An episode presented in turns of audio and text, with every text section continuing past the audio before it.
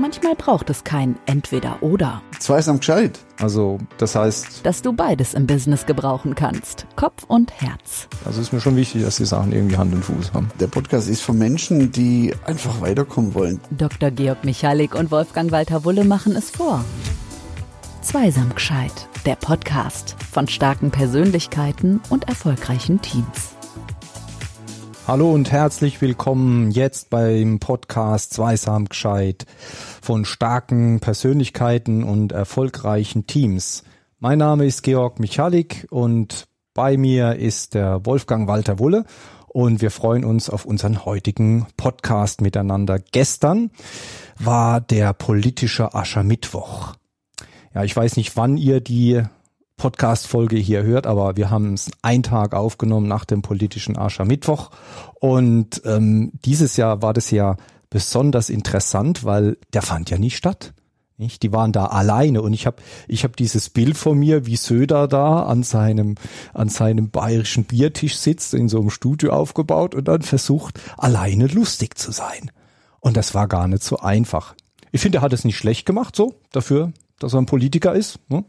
Aber, aber, aber es war, hat doch gemerkt, oh, er hat ein bisschen bemüht. Und deswegen sind wir hier zu zweit mit unserem Podcast Zweisam gescheit, denn gemeinsam geht es besser. Und wir haben hier natürlich auch immer die Themen von Miteinander, Miteinander Teams sein mit starken Persönlichkeiten. Und da wollen wir auch ein Vorbild sein, nicht wahr, Wolfgang? Mhm.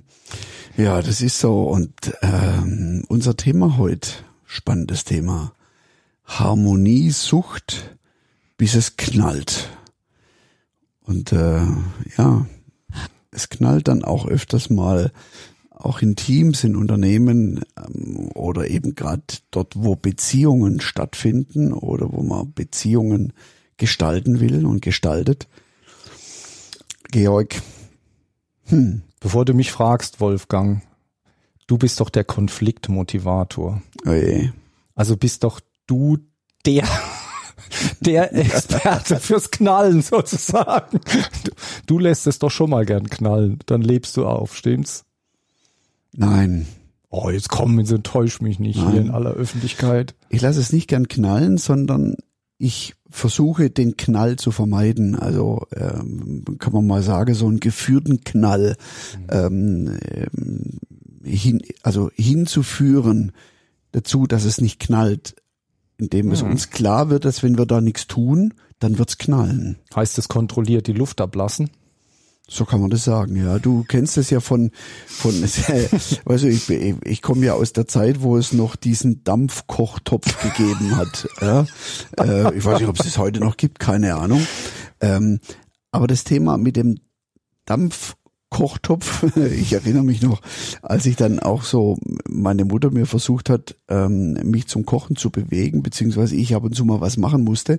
Und dann hat sie gesagt, es ist ganz einfach. Hier steht der Dampfkochtopf, der Sikomatik hieß der damals. Der von Fiestler. Und, äh, ja, so in etwa, genau.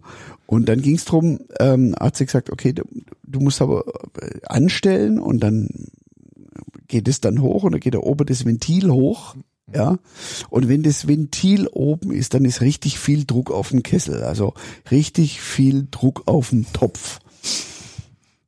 Und das war dann genau das, was ich dann gesagt hat. Und du darfst niemals den Deckel aufmachen, wenn da richtig Druck drauf ist. Wow. Weil sonst fliegt dir das alles um die Ohren, beziehungsweise dann verteilt sich das alles in der Küche. Sondern du musst einfach gezielt oben pff, pff, den Druck aus dem Topf ablassen und dann kannst du ihn aufmachen. Ich glaube, wir haben schon alles gesagt, was wir am Ende sagen wollen in dem Podcast. Das ging jetzt aber schnell. Nein, Wahnsinn. Wir haben nämlich gestern, deswegen musste ich eben so lange, wir haben gestern sage und schreibe sechs Fistler-Töpfe gekauft. Sechs Stück. Und der Dampfkochtopf, das ist für mich, und ich fand das ein super Teil. Ich weiß gar nicht, warum er heute, Fiesler schon, aber ob sie, ich glaube, es gibt auch Nein, noch den- den- den ja, ich, Kochtopf. ja, ich weiß es Den nicht. Wir haben früher alles damit gemacht. Ich fand das so genial. Ich Ja. weiß eigentlich gar nicht mehr, warum man das nicht mehr macht. Aber gut, anderes Thema. Aber das ist eine, eine, eine super Metapher mit dem Dampf und äh, mit dem unter dem Deckel halten. Und wenn ich so unterwegs bin in Organisationen, dann habe ich manchmal den Eindruck, dass da in ganz vielen Firmen der Deckel fest geschlossen bleibt sozusagen. Ja, also man, es gibt natürlich auch noch andere äh, Kulturen, Unternehmenskulturen, da gibt's diejenigen, da willst du gar nicht hin. Ja, da, da herrscht der reine Krieg. So, das ist natürlich nur eine kleine Zahl, aber da ist, da ist dann halt sozusagen der Deckel aufgemacht worden, gell, ohne dass der Dampf abgelassen wurde und dann fliegt einem der heiße Brühe um die Ohren. Also, also das, das gibt's, ist aber äh, nur eine kleine Teil. Und es gibt auch die ganz andere Seite, wo kontrolliert laufend Dampf aufgebaut und laufend Dampf auch abgelassen wird. Ich nenne das eine Kultur, bei dem man sich aktiv gegenseitig unterstützt. Und natürlich stellt sich dann die Frage, mh, auf der einen Seite ist es extrem mit äh, unkontrollierten um die Ohren fliegen und die andere Seite mit diesem dauernden Regulieren, wo es super läuft, aktive Unterstützung. Was ja, aber sag mal, jetzt, jetzt hast du gesagt, dort wenig und dort auch wenig. Was ist denn so die, die breite Masse? Die breite Masse, das muss man sich auf der Zunge zergehen lassen, könnte man als friedliche Koexistenz oder friedliches Miteinander bezeichnen. Oh je.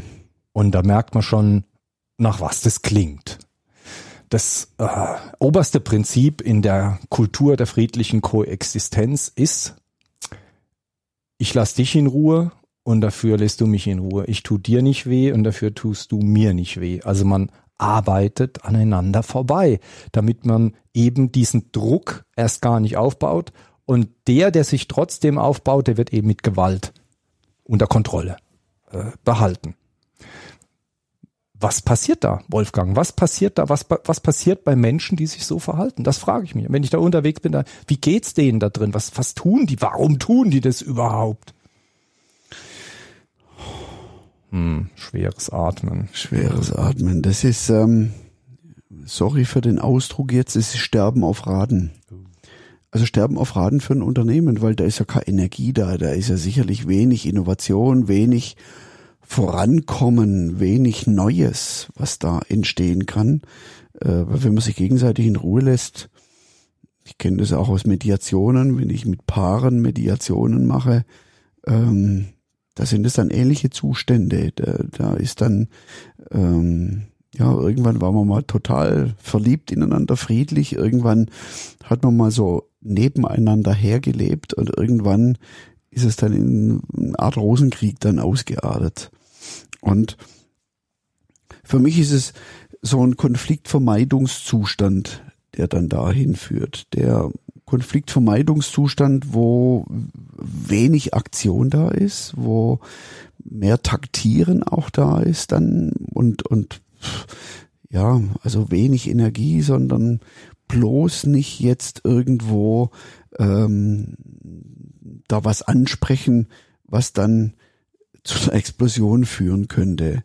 Und oftmals wird es natürlich auch gemacht von, von Individuen, die und ich bringe jetzt hier einen Ausdruck ins Spiel, einen Zustand ins Spiel, der da heißt, ja, es ist eine Sucht. Hm. Das ist eine Sucht, über die lesen wir ganz, ganz wenig, bis gar nicht. Die ist auch in Statistiken nicht erwähnt. Und es ist die Harmoniesucht. Die Harmoniesucht, wo Menschen ähm, irgendwo nach der Harmonie suchen und dann unter Umständen auch Dinge tun, die nicht sinnvoll sind. Sucht ist ja etwas wollen in einem ungesunden Maße. So könnte man ja, so, so beim Alkoholsucht, bei der Drogensucht. Genau. Man will irgendwas, was einem ein gutes Gefühl verschafft, aber man will es in einem Maße, das, wo es für einen nicht mehr gut ist ja, man, man hat wirklich Angst vor dem Liebesentzug dann auch oder von okay. der Zugehörigkeit, von der Verbundenheit. Und ähm, das wäre mir jetzt mal auf den Punkt gebracht wert. Auf den Punkt. Nämlich die Harmoniesucht, da sind wir abhängig von der Harmonie. Aus Angst, alleine zu sein, aus Angst nicht mehr dazuzugehören. Und es ist ein schlimmer Zustand. Ja. Nicht, nicht schön, ja. Nee, und er passt zu dem friedlichen Miteinander, zu dieser mhm. friedlichen, wie hast du es genannt, friedliche Koexistenz. Koexistenz ja. Genau. Genau. Man koexistiert. Also man ist ja schon schlimm, ne? Man existiert. So, stellt euch das für natürlich, wir existieren alle auf dieser Welt, solange wir am Leben sind. Das ist ja auch schön. Aber stellt euch das mal wirklich vor. Ich gehe da nicht, um was zu schaffen, was zu bewegen, Freude am, an der Arbeit zu haben, sondern ich existiere da. Also ich bin eigentlich nur, ohne dass ich irgendwie ähm, da bin, weil ich was eben bewegen will oder schaffen will. Boah, furchtbar. Ja, geht uns nicht gut, gell? Also kennt ihr das vielleicht auch da draußen? Und es passt ja auch gar nicht so zu, zu, zu deinem schwäbischen Naturell, gell? Schaffe, schaffe, Häusle baue. Da muss ja was passieren, das kannst du ja auch nicht. Und nicht nach dem Mädle schauen. Und nicht nach dem Mädle So hieß es früher, genau. Das sind schwäbische, schwäbische Sprüche, die da genau. so kommen. Ja. Also ich ja, weiß noch, wie das, ich war mal in, in, einem, in einem Unternehmen drin äh, als Berater und da war sowas wie so eine, wie so eine, wie soll ich so sagen, so eine harmonische Blindheit, also zu dem Extrem, dass man alles, was kritisch war, gar nicht mehr ansprechen durfte. Also es, aber nicht, weil es verboten war, sondern es war irgendwie so sozial verbrämt. Also du wurdest schief angeschaut, äh, was ist das für ein miese Peter? Ja, so in dem Stil, wenn der, wenn der irgendwie gesagt hast, ja, aber sollte man nicht, wäre nicht besser. Ja, komm jetzt du wieder. Ja, das war, das war richtig ähm, stigmatisiert, ist das Wort. Ja, durfte man nicht oder wollte man nicht? Na, es ging, na, es ging eins weiter. Es war tatsächlich so, dass die Führung schief, die schief angeschaut, also nicht mich, aber die Mitarbeiter schief angeschaut hat, wenn dann mal einer die Hand gehoben hat und sagte, ja, komm, was bist du? Aber es war so eine Chaka-Kultur. Ne? Es ist ja nicht nur eine Vermeidenskultur, sondern es war eine, so, eine, so, eine, so ein positiver Wahnsinn, so eine Chaka-Kultur. Ja, wir machen das, wir sind die Besten, wir gehen zusammen voran. Ja, aber sollte man nicht, nee, nee, komm, du, Bedenkenträger war dann so ein... Ah. Ja, also sozusagen kaputt gemacht auf der anderen Seite. Bedenkenträger. Ne? Dann warst du Bedenkenträger. Und äh, ich habe äh, gehört, wie das ähm, von so einem Sportteam, habe ich mal gelesen über Alingi, also als die noch groß waren, diese Segelmannschaft. Und das ist ja wirklich Teamsport überhaupt. Jeder hat seine Rolle drin und so. Und da habe ich äh, gelesen, wie die, die haben jeden Tag ihre Teambesprechung gehabt und haben wirklich versucht, wenn du wirklich besser werden musst, wenn du eben nicht in Mittelmaß mitsegeln kannst, die, die sind ja da angetreten, um zu gewinnen. Jeder im America's Cup ist angetreten, um zu gewinnen und nicht um mitzusegeln sondern die wollten gewinnen. Und wenn, wenn das wirklich klar ist, dass wir da drin sind, um zu gewinnen, dann geht das nicht. Dann geht das nicht mehr. Und da stand eben, äh, dass äh, Bertarelli, der war ja der Eigentümerchef, der auch das gecoacht hat, die ganze, dass der wirklich die Leute dazu aufgefordert hat, wirklich jetzt kommt, jetzt sagt. Und da war die Situation, dass so ein Grinder, das sind die die die die Kurbel da drehen und äh, ich hätte den jetzt sehen müssen. Der hat wirklich hier ja, ja. Ähm, hier im Studio die Kurbel gedreht. Ja, und nicht ans Mikrofon kommen beim Kurbeldrehen. Also der, die die die Kurbel, der der gesagt hat irgendwie ähm, ja, da, wir haben da übrigens ein Problem und dann der Bertarelli fragte, ja, weiß seit wann wissen wir das? Ja, seit einer Woche und und dann wirklich dann wirklich die Stimmung nicht mehr gut war, nicht weil er die Kritik geäußert hat, sondern weil er so lange gewartet hat, bis er es getan hat. Ja. Georg, was würdest du jetzt unseren Hörerinnen und Hörern mitgeben als zielsicherer Hinweis? Zielsicher. Dass wir miteinander arbeiten und die kritischen Themen ansprechen können und wollen, dass wir gerne miteinander arbeiten, also in einem Umfeld, wo wir uns wohlfühlen, aufgehoben fühlen und dann auch wieder die Dinge ansprechen können. Ja. Wenn ich das jetzt mal auf die einzelne Person, auf den einzelnen Protagonisten da herunterbreche und der, sage ich mal, ist jetzt in der Harmoniesucht, über die wir ja vorhin äh, schon gesprochen haben, wo der einfach gefallen will, wo der Anerkennung will, also der will gefallen, um Anerkennung zu kriegen, um Wertschätzung zu kriegen, dann dann braucht's da ja auch beim Individuum die Veränderung, dass es im Team passieren kann. Das heißt, irgendeiner in diesem Team, dem Bertarelli-Team, hat dann das nicht angesprochen, was er eigentlich hätte ansprechen sollen. Ja. Weil das vielleicht nicht hat dürfen oder weil vielleicht er mal irgendwie äh, ähm, blöd angeguckt wurde, wie in dem anderen Beispiel, wo du, wo mhm. du gesagt hast, und dann vielleicht sogar als äh, Bedenkenträger hingestellt Spielverderber. wurde, Spielverderber, genau. Ähm, wie siehst du das denn dann jetzt im Zusammenhang von Teams, also innerhalb von so einem Team, was passiert da? Also wenn das nicht wenn es jetzt nicht diese, dieser, diese, diese, dieses über, übersteigerte, wir sind so super drauf und so, sondern wenn es wirklich so diese friedliche Koexistenz äh, genau. ist, von der ich sprach, wo alle sich in der Komfortzone bewegen und keiner äh, Mund aufmacht, auch wenn es da nicht ist, da, da sprechen wir dann vom Elefanten im Raum. Was ist eigentlich der Elefant im Raum? Und ich frage mich dann, was ist eigentlich das, was alle wissen, dass es da ist und sich keiner getraut anzusprechen? Was ist die Sache? Was ist der Elefant im Raum? Da jeder weiß, dass er da ist und keiner spricht ihn an. Und das, das wissen wir, das, das kennt ihr auch, das habt ihr auch schon öfter erlebt. Und wenn ihr, und wenn ihr dann die Leute fragen würdet nach dem Meeting, was war hier der Elefant im Raum, jeder könnte es sagen aber keiner hat's angesprochen. Und Wolfgang, du als unser Konfliktmotivator, helf uns. Wie macht man das? Sag uns doch mal, was muss man denn tun, dass wir diesen Elefanten sichtbar machen können? Also du sagst, der Elefant im Raum, das wäre mir, das wäre mir ein, ein, ein auf den Punkt wert. Auf den Punkt. Wenn du das jetzt mal auf den Punkt bringst, diesen Elefant im Raum, was passiert da? Beim Elefanten im Raum ist etwas da, was jeder weiß, dass es da ist und keiner spricht es an. Und frag irgendjemand, sie wissen genau, was das Thema ist. Alle würden das Gleiche sagen, was das wirklich Thema ist und es wird nicht ausgesprochen. Okay. Also es wird nicht ausgesprochen, weil man sich irgendwo überhaupt nicht im Klaren ist, was man eigentlich vermeiden will. Und vor allen Dingen, weil man nicht weiß, wie man es ansprechen soll. Genau. Und wie spricht man es an? Und wie spricht man es an?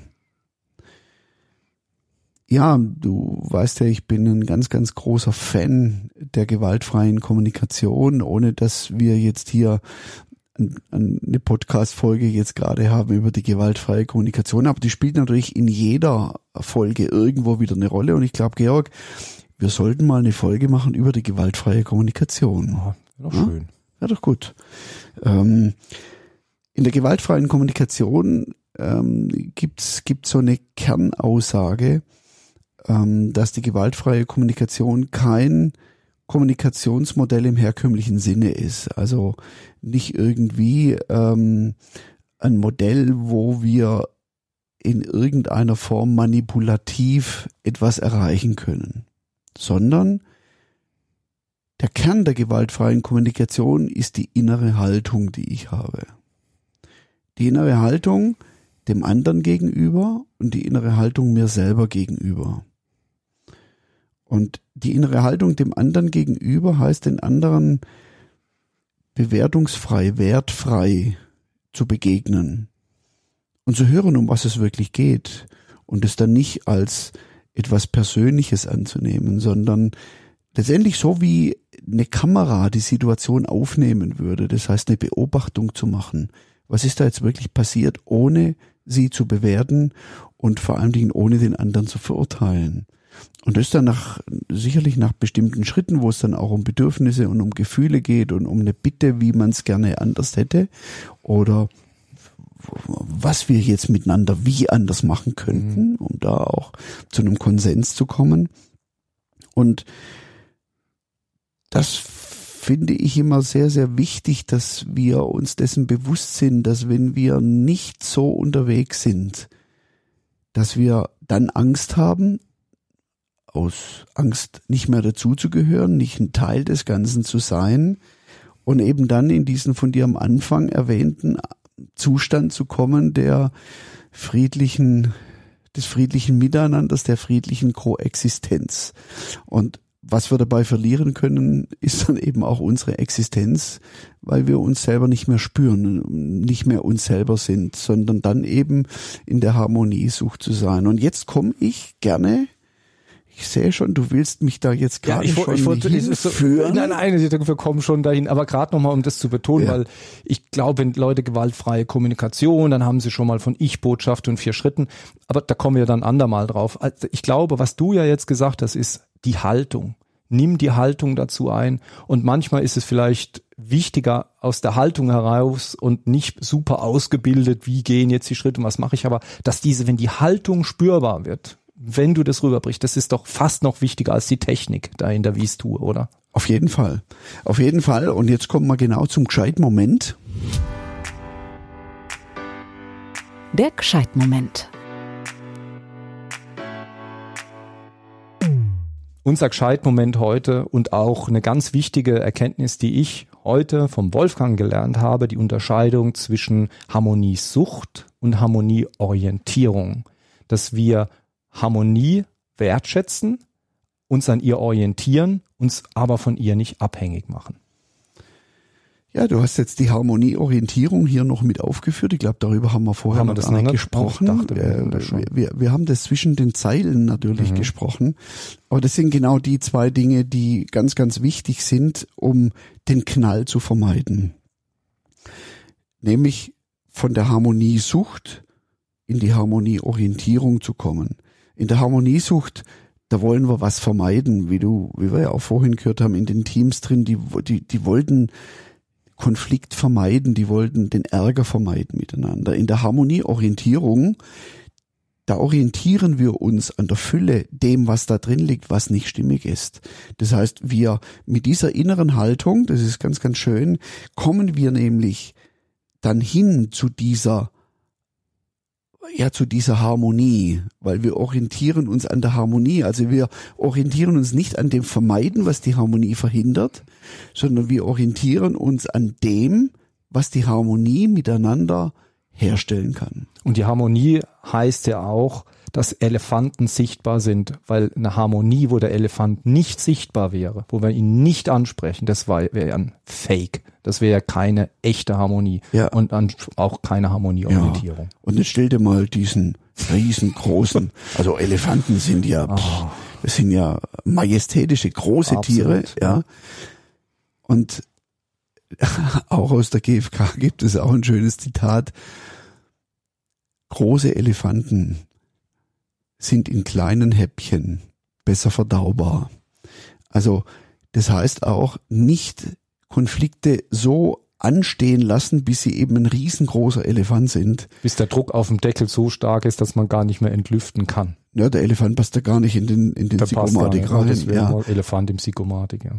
Aber sprichwörtlich gesehen oder als Metapher gesehen ist es wirklich so, wir sollten den Elefanten, das heißt sprich die schwelenden Konflikte, die sich irgendwann zu einem Elefanten entwickeln, regelmäßig bearbeiten. Super. Super. Ey, es hat mir wieder richtig Spaß gemacht heute mit dir, Georg. Ähm, diese Folge von der Harmonie sucht, bis es knallt. Und ähm, ja, schön, dass ihr wieder da wart, wieder reingehört habt bei uns. Und wir freuen uns jetzt schon bereits auf die nächste Folge. Die kommt ganz, ganz sicher. Und ähm, habt's gut.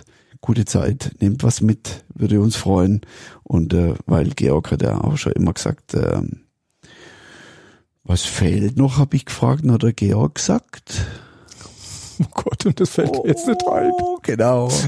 ähm, wenn sie gescheiter rausgehen, Aha, sie wenn sie gescheiter, sind, genau, dann, dann, haben wir was bewirkt. Dann haben wir was bewirkt. gelohnt. Das hat sich belohnt, genau, so ist es. Bis Danke, zum nächsten Wolfgang. Mal. Habt eine gute Zeit.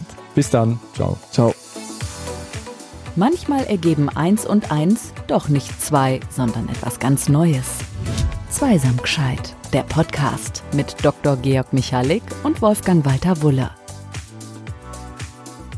Bleibt dran, schon bald gibt's mehr Zweisamkeit in Zweisam gescheit.